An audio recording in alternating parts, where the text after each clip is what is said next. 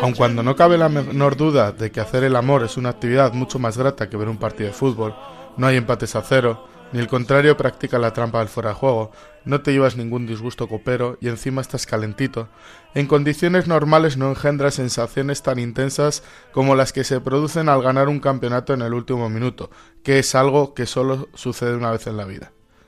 Muchos años fueron los que el título de campeón inglés estuvo lejos del antiguo Highbury, en la temporada 88-89 se presentaba un año más para los aficionados de los Gunners como aburrido, en que toda la esperanza de conseguir el campeonato liguero se esfumaría en el mes de enero.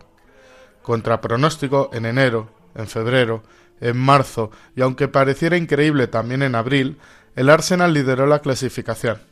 En mayo ya no, aunque llegaron al último partido, en Anfield, un Liverpool-Arsenal con posibilidades reales de llevar el campeonato al norte de Londres.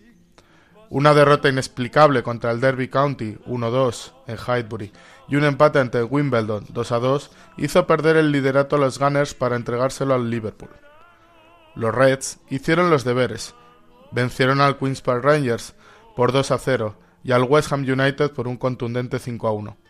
Estos resultados obligaban al Arsenal a ganar por dos goles en la última jornada, ya que los Reds estaban tres puestos por delante con mejor golaveras.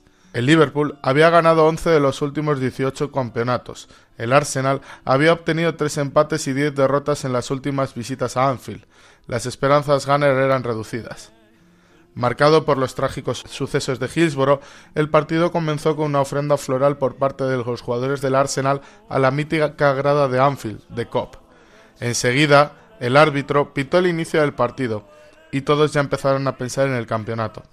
Después de una primera parte de total igualdad, fue el Arsenal quien en el 52, por medio de Smith, se puso por delante en el marcador.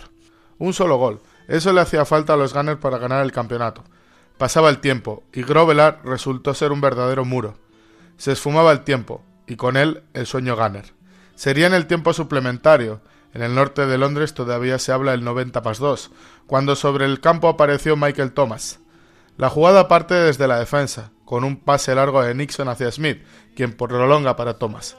Este, dejando sentada a la defensa red, cruza el balón con la derecha para batir a Grobler y marcar el segundo gol del Arsenal. Un gol que valía un campeonato después de 18 años de abstinencia. Un gol que vale lo mismo, más que un orgasmo, porque como dice el gran Nick Corby, seguidor Gunner en Fiebre en las Gradas, solo te sucede una vez en la vida.